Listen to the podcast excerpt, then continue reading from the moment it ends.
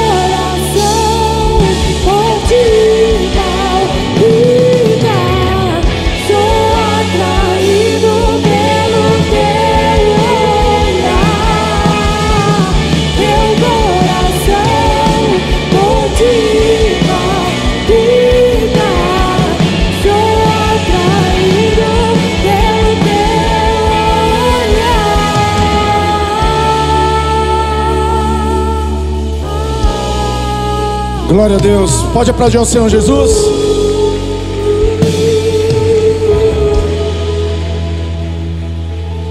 Poder se assentar em nome do Senhor.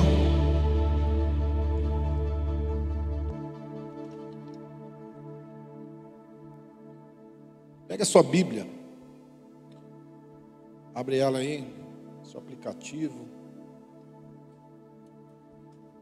1 Samuel, capítulo de número 17.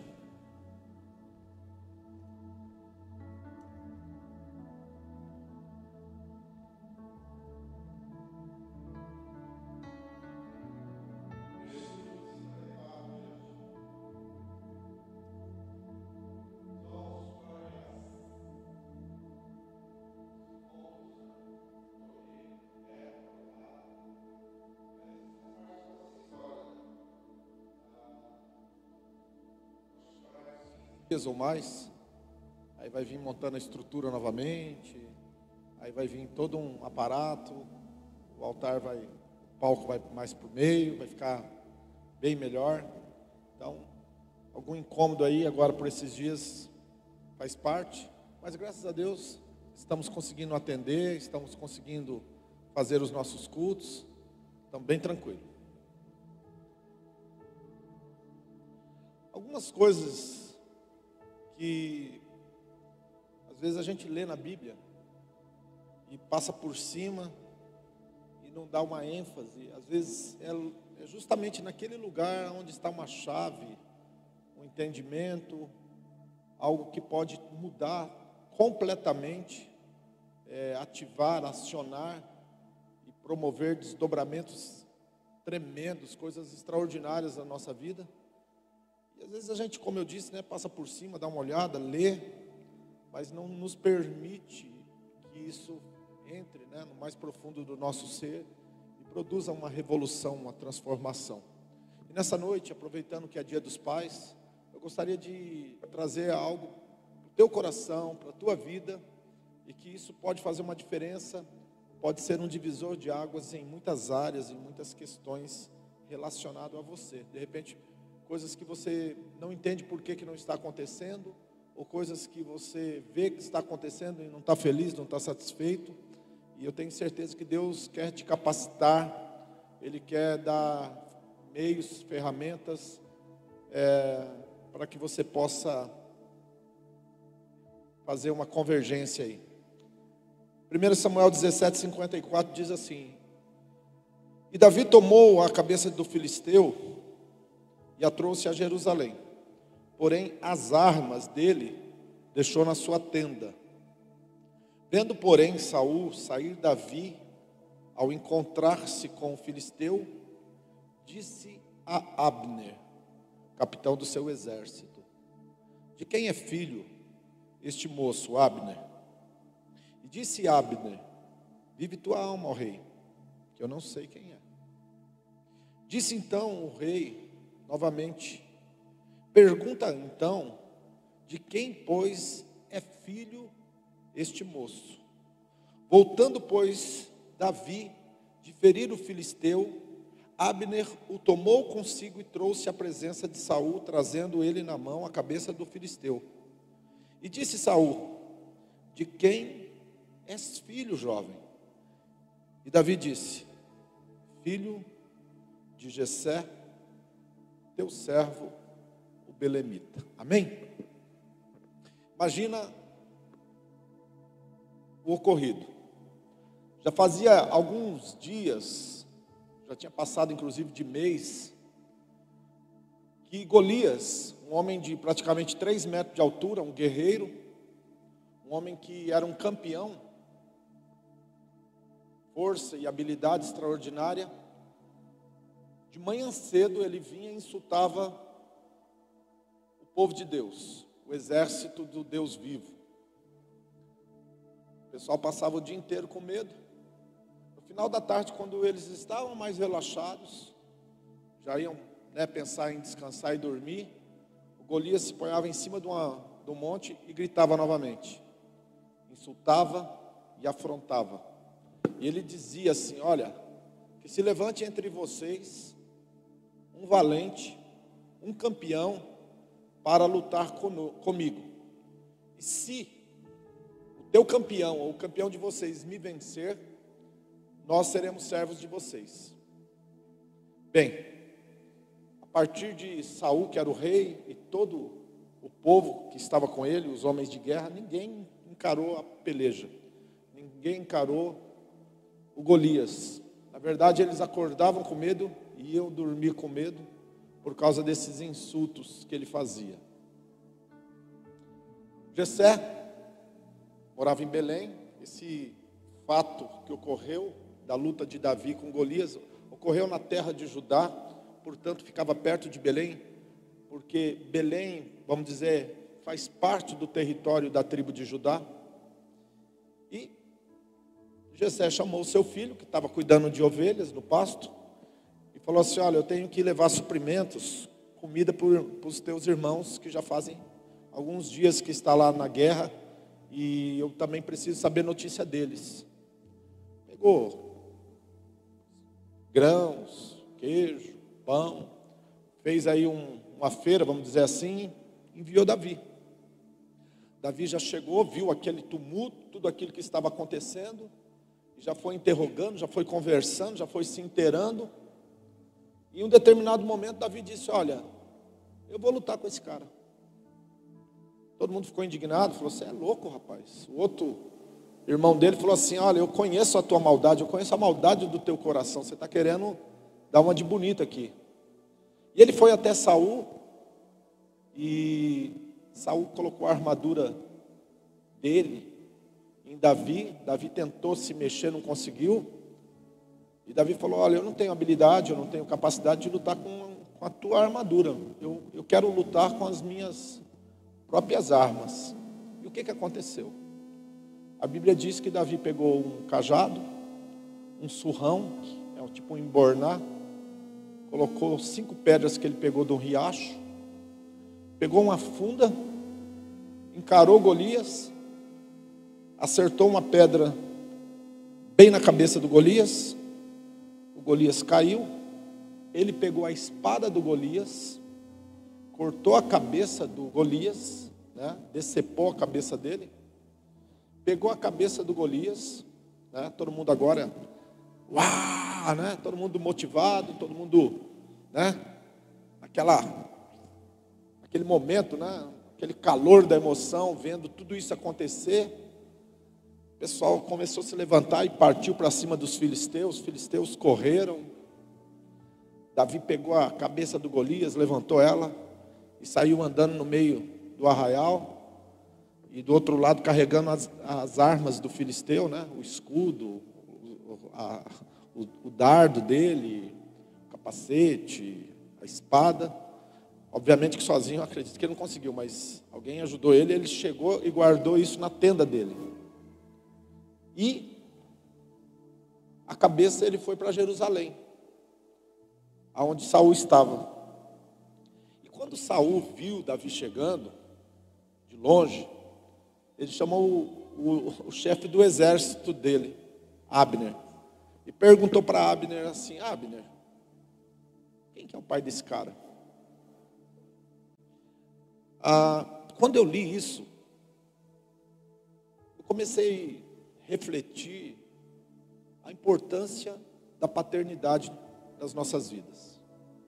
Como a paternidade determina a, o alcance, a força, a, o potencial,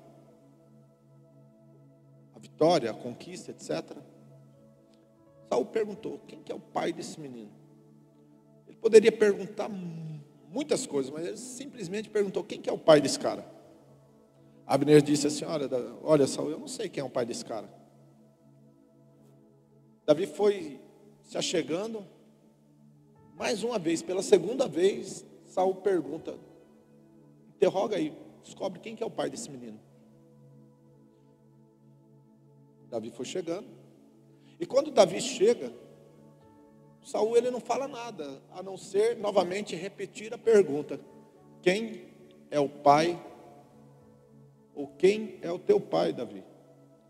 E aí Davi responde para ele: Olha, eu sou filho de Jessé, belemita, né? Nós moramos em Belém, e ele é teu servo. Essa foi a indagação de, de Saul quando viu Davi literalmente derrubando Golias. E o que, que eu aprendo, o que, que eu entendo disso?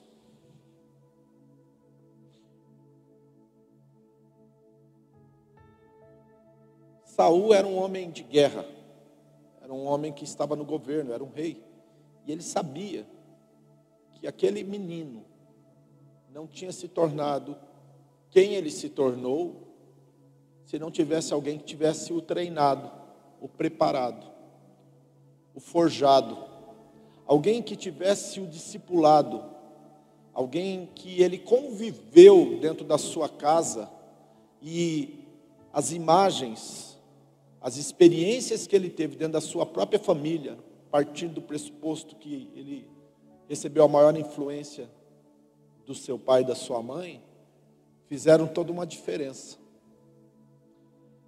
Então, Davi, ele se tornou um homem valente, vencedor, porque ele tinha um, diga comigo, pai. Pai. Hoje de manhã, eu preguei uma mensagem sobre o livro de Esther, que fala de um homem chamado Mardoqueu, ou Mordecai, que está em Esther capítulo número 2. E lá diz o seguinte: que este homem, ele era primo de Esther, e ele cuidou de Esther como sendo sua filha. Até eu usei aquele jargão que pai não é o que faz, é o que cria, é o que cuida. Nós sabemos que pai biológico é o pai biológico, isso nós não temos dúvida. Mas, na nossa vida, na nossa vida de um modo geral, Deus levanta pessoas para estabelecer, para exercer influência sobre nós. Pode ser um vô, pode ser um tio, pode ser um irmão mais velho, pode ser um pastor, pode ser uma pessoa em que você tem respeito por ela. E quando essa pessoa, Deus coloca na sua vida que exerce influência, que você tem respeito por ela, e você se permite a ser discipulado, você se permite ser ensinado, você se permite a ser tratado, você permite ser ah, treinado, a palavra seria essa, isso vai dar condições, isso vai criar meios para você alcançar, para você chegar, para você ir mais longe. Mordecai, ele projetou uma menina, essa menina se tornou rainha, ela foi uma menina que era diferente das demais, uma jovem que foi diferente das demais. E se você ler o texto do capítulo 2 de, de Esther, você vai ver que o que fez diferença na vida de Esther foi os ensinamentos do seu primo, que era como um pai. Ele lapidou, ele exerceu uma influência, ele orientou, ele deu instruções para ela e fez com que ela se tornasse a grande rainha Esther. O nome dela em hebraico é Hadass. Bem, só por aí, ou isso por si só, já satisfaz a minha necessidade de entender e interpretar biblicamente qual é o pensamento de Deus para a minha vida e para a sua vida. Isso por si só para mim já basta. Mas existe um outro homem na Bíblia que fez coisas extraordinárias. O nome dele é Eliseu. Ele era um profeta aprendiz. E ele foi um homem que foi chamado por Deus. Deus falou com Elias para que ele se tornasse o sucessor de Elias. Diga assim: se tornar o sucessor de Elias. E quando chegou um momento em que Deus falou para Elias: Elias, eu vou elevar você aos céus. Tem duas pessoas, dois personagens na Bíblia que foi assunto ao céu de corpo e alma. Um primeiro é Enoque e o segundo foi Elias. Esses dois homens subiram com corpo e alma para o céu. O terceiro homem, ele, ele, ele, ele subiu, é, o seu corpo subiu, mas aí é um pouco mais é, um pouco mais complexo a história, que é Moisés. A Bíblia diz que ele subiu no monte Nepo e o Senhor o sepultou, mas no livro de Judas diz que o diabo brigava por, por causa do corpo dele. Então nós entendemos que se o diabo estava brigando por causa do corpo de Moisés, e no monte da transfiguração aparece Elias e Moisés do lado de Jesus, nós entendemos que Jesus, que Deus ressuscitou Moisés e ele com corpo e alma também se encontra no céu. Logicamente que o corpo celestial não é um corpo natural. Eu posso falar isso para você porque eu já vi corpo eh, celestial e não tem nada a ver com o nosso. Não tem sangue, etc, etc. O nome desse homem que eu estava dizendo é Eliseu. E Elias, ele estava para ser promovido, para subir. E ele chegou para Eliseu e falou assim: Ó, fica aqui em Gilgal, que o Senhor tem me chamado para ir para Jericó. Eliseu falou para Elias: Olha, vive o Senhor, vive também a tua alma, que eu não, te deixarei. E os dois caminharam, saiu de Gilgal e foi para Jericó. Chegando em Jericó, Elias falou assim: Ó, Eliseu, fica aqui, que o Senhor tem me chamado para Betel. É, você não precisa vir comigo. Eliseu novamente disse: Vive o Senhor, vive também a sua alma, que eu não vou te deixar. E ambos foram juntos. Saíram de Gilgal, foram para Jericó, de Jericó foram para Betel. Chegando em Betel, Elias falou para Eliseu assim: ó, fica aqui em Betel, que o Senhor tem me chamado para ir para o rio Jordão. E Eliseu falou: Vive o Senhor, vive também a sua alma, que eu não vou te deixar. E eles foram juntos para o rio Jordão. E chegando no rio Jordão, tinha um grupo de 50 profetas que estavam caminhando próximo de Eliseu e Elias.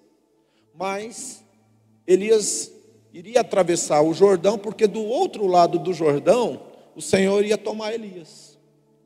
Elias, Elias tocou com a sua capa na água, a água abriu, e os dois passaram pela água, e os outros 50 ficaram para trás. Eliseu olhou para Elias e disse assim: Olha, eu tenho um pedido para te fazer. E só filho pode fazer esse pedido. Filho primogênito, na verdade, não é qualquer filho, é filho primogênito. Eu quero o dobro. Eu quero o dobro do que você possui. Eu quero o dobro do que você possui. Elias falou: dura coisa você me pediu, cara.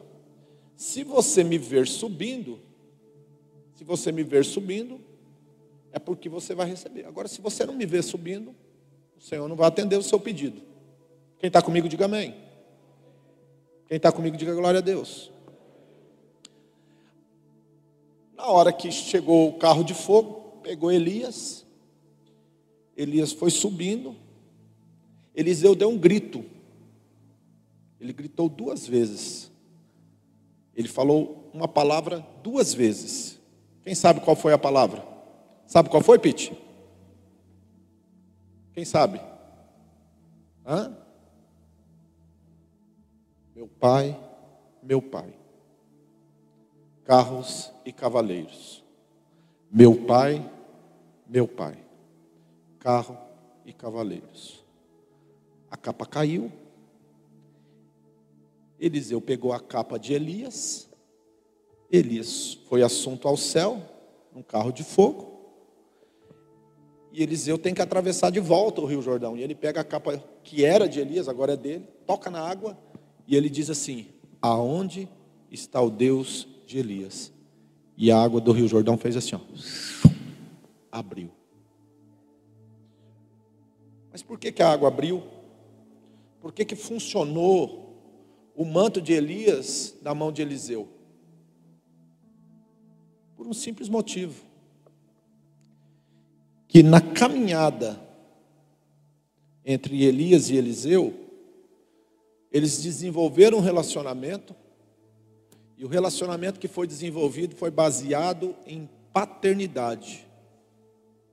E essa paternidade aferiu a identidade espiritual de Eliseu. E a identidade espiritual de Eliseu promoveu um desatar, um fluir, um liberar do sobrenatural sobre a vida dele.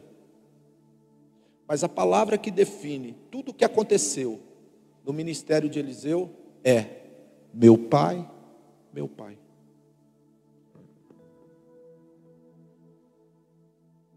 Do mesmo jeito que Saul perguntou: quem é o pai desse menino?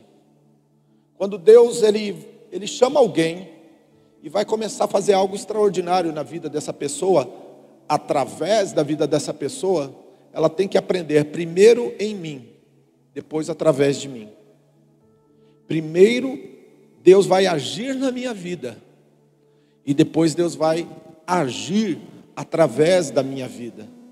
Só que, uma das coisas que você pode entender, se nós não tivermos um acerto, se nós não tivermos uma liberação, se nós não tivermos uma cura na nossa paternidade, nós nunca vamos atingir o potencial máximo daquilo que Deus tem para as nossas vidas, daquilo que Deus quer fazer através de nós. Nós vamos ficar limitados. Sabe, na Bíblia tem um cara que ele era um homem valente, mas ele era bastardo. E quando ele foi convidado para para entrar numa batalha, ele disse, ele disse assim: Olha, se eu vencer essa batalha, eu vou oferecer a primeira pessoa que sair da porta da minha casa em holocausto. O nome desse homem é Jefté. A Bíblia diz que ele era um homem valente, ele era um homem valoroso, mas ele era filho de uma prostituta. Isso quer dizer, ele não tinha pai, ele era um bastardo. Ele ganhou, mas quando saiu para fora da sua casa a primeira pessoa, que ele disse que iria oferecer em holocausto, quem saiu foi a sua filha, uma menina nova, virgem. E o que, que eu aprendo com isso? Em alguns momentos da nossa vida, assim como Esther estava dentro do palácio do rei Rassuero, e ela teria que ter uma conduta, pessoas que não recebem paternidade na sua vida, não têm discernimento, qual é a conduta que ele deve ter nas, perante as circunstâncias, perante a vida, perante os problemas, perante os seus relacionamentos e que podem projetá-lo para ele ir mais longe. Ficam limitados. Então, se você quer fazer uma construção, uma construção que vai levar você a viver uma vida plena sobre a face da terra, comece tratando os teus relacionamentos paternos. Quando nos dez mandamentos, Deus, Ele deu um mandamento que é honra teu pai e tua mãe, para que os teus dias se prolonguem na terra e tudo vai bem. Deus não estava brincando com isso, não. Honrar pai e mãe não é opcional. É o primeiro mandamento que tem promessa é o mandamento de honrar pai e mãe. E honrar pai e mãe não é tão fácil e tão simples assim. Porque preste bem atenção, olha para mim. Nenhum de nós temos um pai perfeito. Muito pelo contrário. Eu sei de casos que o próprio pai abusou do filho ou da filha. Como amar um pai desse? Como perdoar um pai desse? Eu tenho casos que o pai ele estourava tudo que ganhava com drogas e nunca foi um provedor para dentro da sua casa com seus filhos. Eu conheço pais que espancavam seus filhos ou que espancavam a mãe dos seus filhos. E agora você é convidado a trazer, liberar é, perdão e trazer cura para dentro do teu coração. Agora eu te pergunto: isso é, é simples? É fácil? E a pergunta que não quer calar é a seguinte: por que, que isso acontece, pastor Jaquenilson? Por que, que isso acontece, como diz a Ana Zoe, minha filha, papai Jack? É simples, porque o diabo ele sabe que se ele meter uma cunha, se ele colocar na, em você uma trava, aonde você não vai conseguir, conseguir liberar o teu coração, as tuas emoções, os teus relacionamentos, ele frustrou todo o projeto, todo o propósito de Deus na sua vida e através da sua vida. A maior parte das pessoas, e eu vou já caminhando para o encerramento dessa mensagem, a maior parte das pessoas não estabeleceram pais espirituais. O apóstolo Paulo, ele diz assim: vocês têm muitas amas, pais vocês têm poucos. Vocês têm muitas amas, pai, vocês têm poucos. pais espirituais. São pessoas que talvez, não, talvez não, não são seus pais biológicos, mas são pessoas que você permite exercer autoridade sobre você, trazer orientação para a sua vida, trazer conselho para a sua vida. Você se torna vulnerável, você se permite ser vulnerável e expor as tuas mazelas. Se eu não me engano, em Provérbios, capítulo 28, versículo 13, diz assim: O que confessa e deixa alcança misericórdia, mas aquele que encobre as suas transgressões jamais vai prosperar. Então Deus está chamando você nessa noite dizendo o seguinte: o projeto que eu tenho para você é um projeto de paternidade. O projeto que eu tenho para você é um projeto de liberação de poder, de dunamis, de fluir do Espírito Santo. Mas você vai precisar entender que, como está escrito no Salmo 127, o pai é responsável por colocar a flecha no arco e hastear o arco. A Bíblia diz assim: Filhos são herança do Senhor. O fruto do nosso ventre é o nosso galardão. Como flechas na mão de um homem valente, assim são os filhos da mocidade.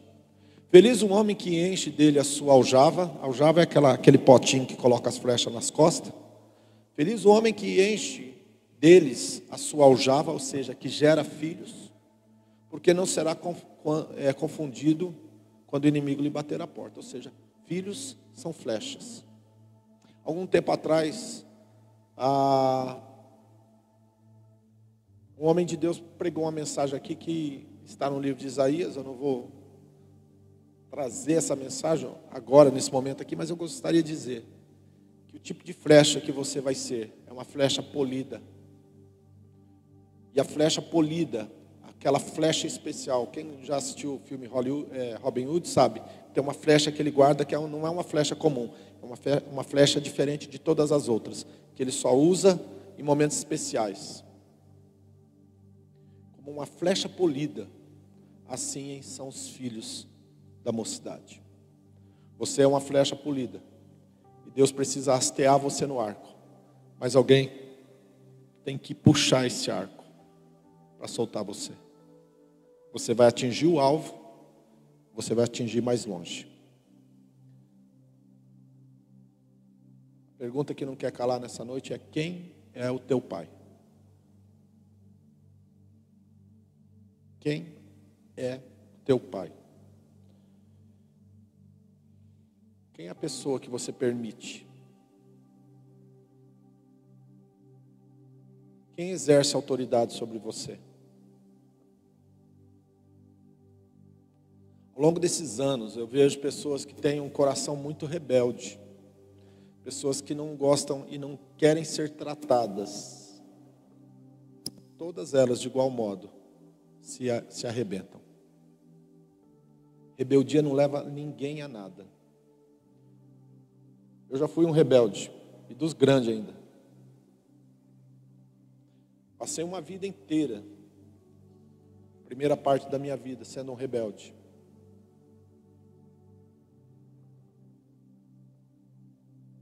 dia eu me meti numa enrascada.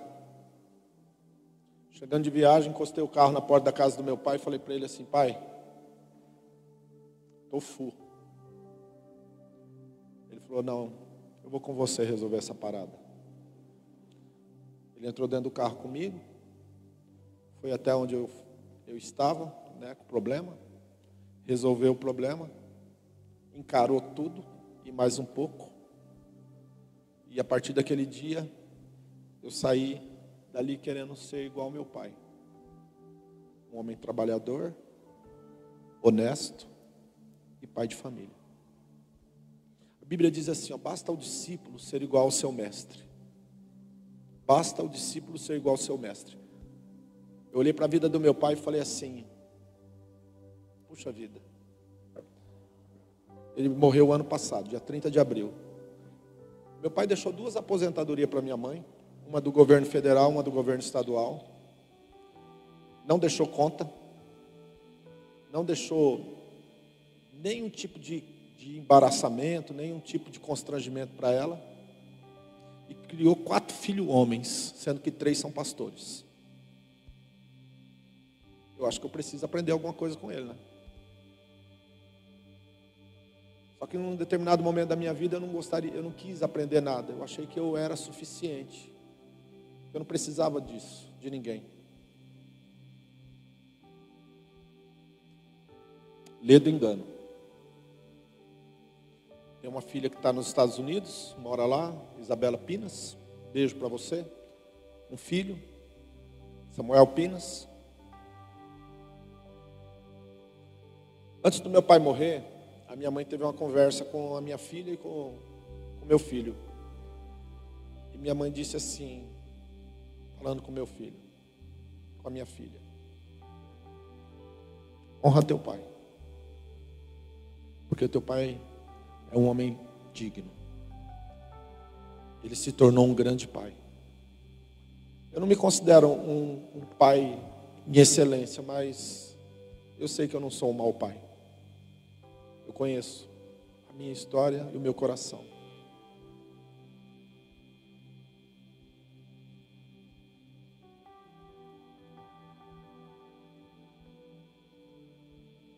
Onde você quer chegar? Quem é teu pai? Se coloque de pé. Davi com a cabeça de Golias na mão, as espadas e os, os apetrechos de Golias dentro da sua tenda, e Saul nem um pouco preocupado com a cabeça do Golias ou com a espada do Golias, Saul preocupado quem era o pai de Davi.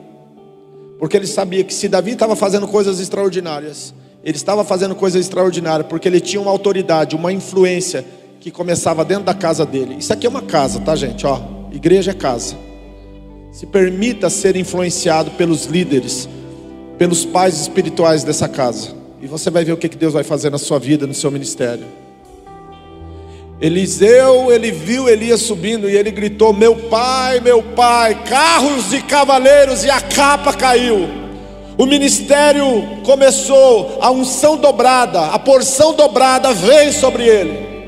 Essa geração que está se levantando, você que está aqui me ouvindo, Deus tem algo grande para você. Deus tem algo que é em dobro para você, mas depende muito mais da tua conduta, depende muito mais da forma como você se apresenta, depende muito mais como você encara isso do que qualquer outra coisa. Por isso nós não podemos e não devemos transmitir responsabilidade para ninguém, é conosco, é comigo, é com você. Deus está chamando você nessa noite, dizendo assim: Olha, eu quero dar para você um galardão, eu quero colocar você no lugar de destaque. Davi, a partir daquele dia, não voltou mais para a casa do seu pai. Saul segurou ele e falou: Você vai ficar comigo no palácio. E tem mais uma: além de ficar comigo no palácio, você vai ser líder de mil. E os anos foi passando e Davi foi se tornando um grande um grande homem, um grande líder, um dos líderes mais proeminentes, mais fortes que a nação de Israel teve em toda a sua história. Mas tudo começou através de um homem chamado Jessé, o seu pai, o seu pai, o seu pai. Assim como o ministério de Eliseu foi extraordinário, mas teve um start, teve um começo, teve um homem de Deus que, que, que influenciou, que exerceu influência e autoridade sobre a vida de Eliseu. E o nome desse homem era Elias, e Eliseu gritava e não tinha medo e nem vergonha, e ele falava: Meu pai, meu pai, carros e cavaleiros, meu pai, meu pai, carros e cavaleiros, e a glória de Deus desceu, e a unção de Deus veio, porque Deus habita onde tem um coração de filho, aonde tem um coração simples, aonde tem um coração obediente. Feche os teus olhos. Adore o Senhor neste lugar. Adore o Senhor. Adore o Senhor neste lugar.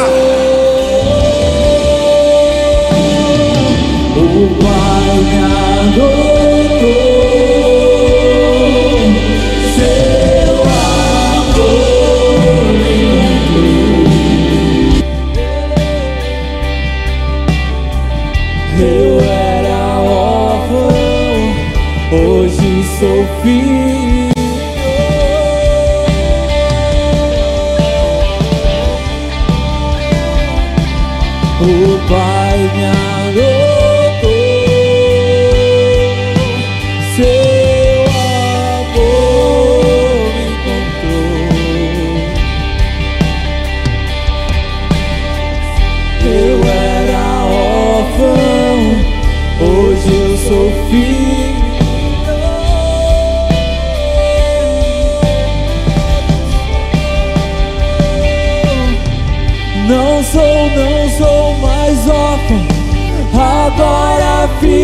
sou.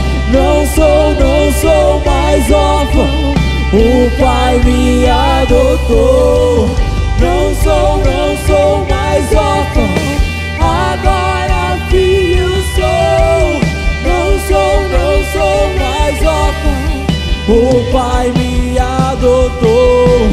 Não sou, não sou mais órfão, agora filho sou. Não sou, não sou mais órfão, o Pai me adotou. Não sou, não sou mais órfão, agora filho sou. Não sou, não sou mais órfão, o Pai me adotou.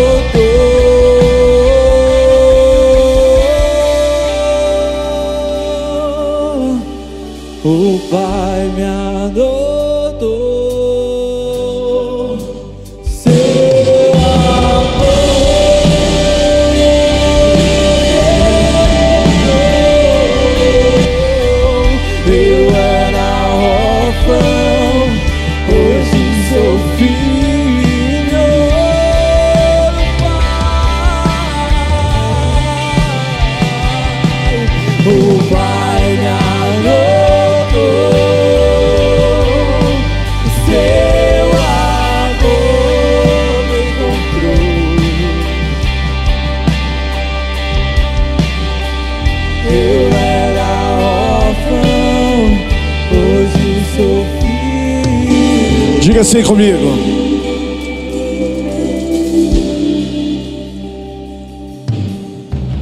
O Pai me ama e eu sou dele para sempre. O Pai me ama e eu sou dele para sempre. O Pai me ama e eu sou dele. O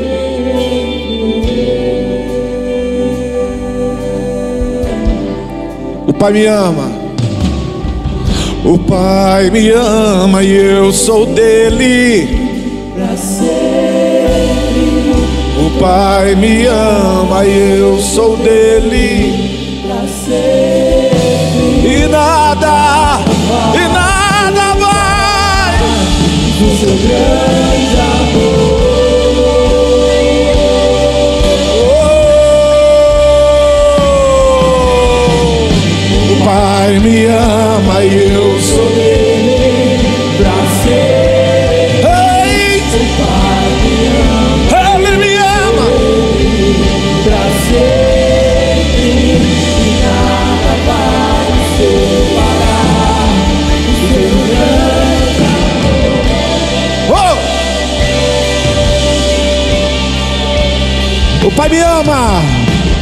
O Pai me ama e eu sou dele para sempre.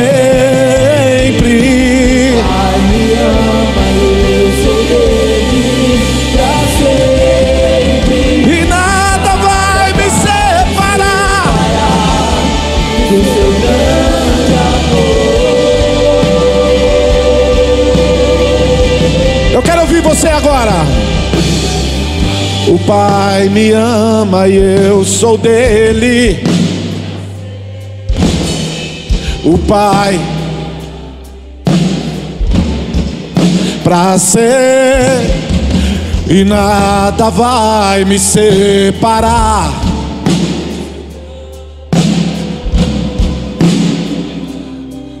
O Pai me ama.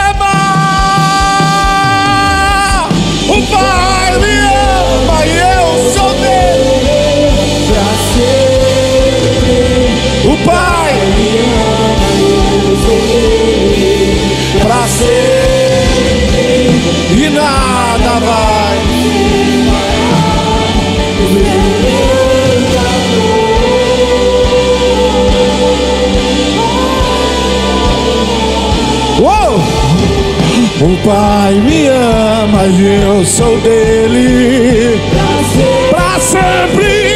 O Pai me ama e eu sou dele pra sempre. E nada vai me separar. Do seu amor.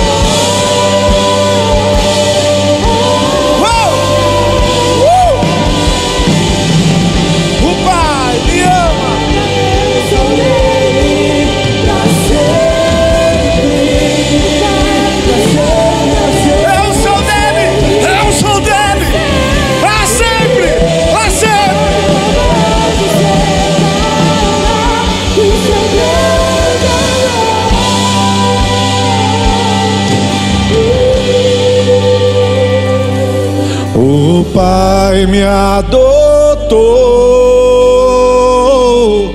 seu amor me encontrou, me encontrou, me encontrou.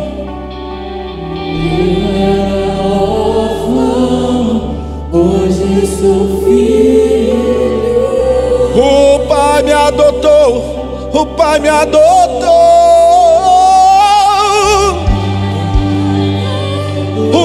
Pai me adotou. Eu sou filho. Agora sou filho. Eu não era filho. Adore.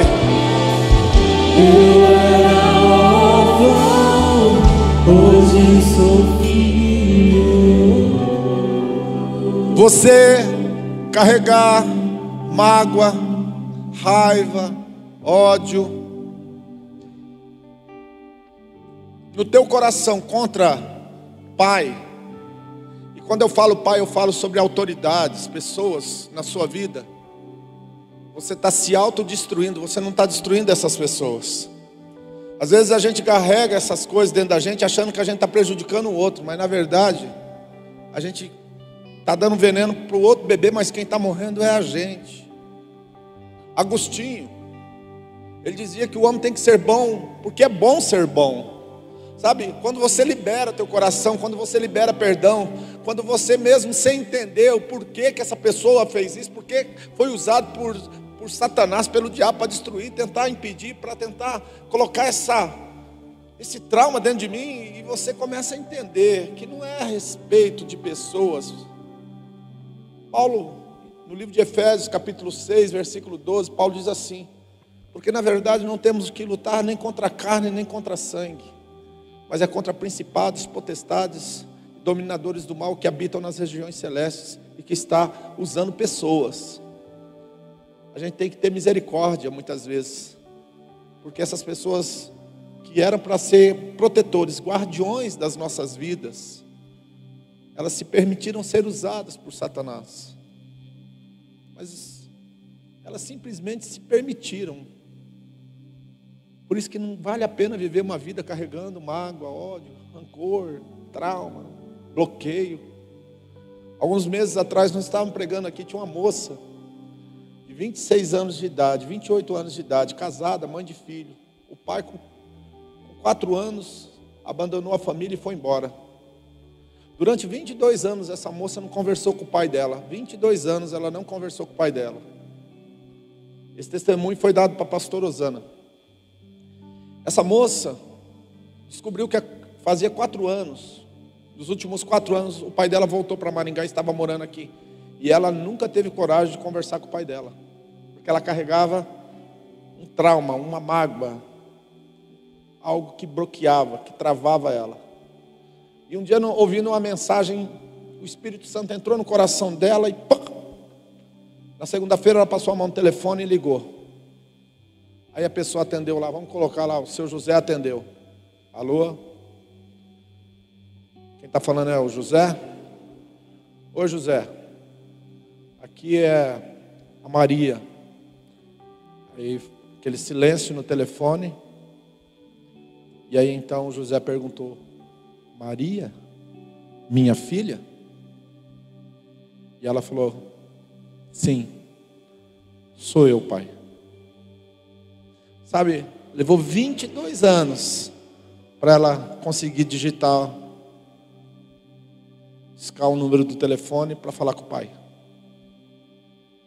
E ela disse assim: Eu estou te ligando, porque eu quero te pedir perdão.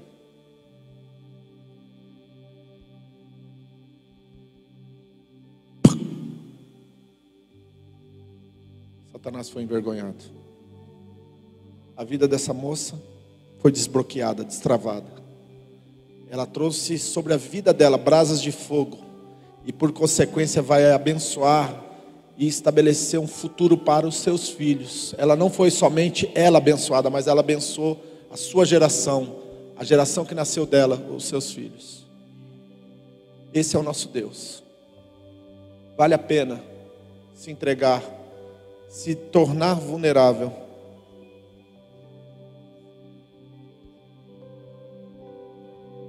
Quero orar por pessoas que precisam ser curadas na sua paternidade.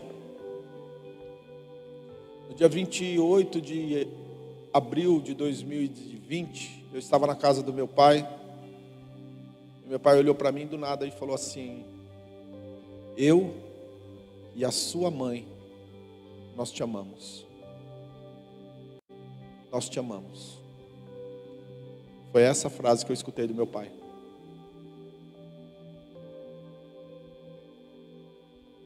Aproveita as oportunidades enquanto é tempo, gente. Aproveita as oportunidades enquanto há tempo. O Pai me ama e eu sou dele para sempre. O Pai me ama e eu sou dele para sempre. E nada vai me separar do seu grande amor. O Pai me ama, o Pai me ama e eu sou dele.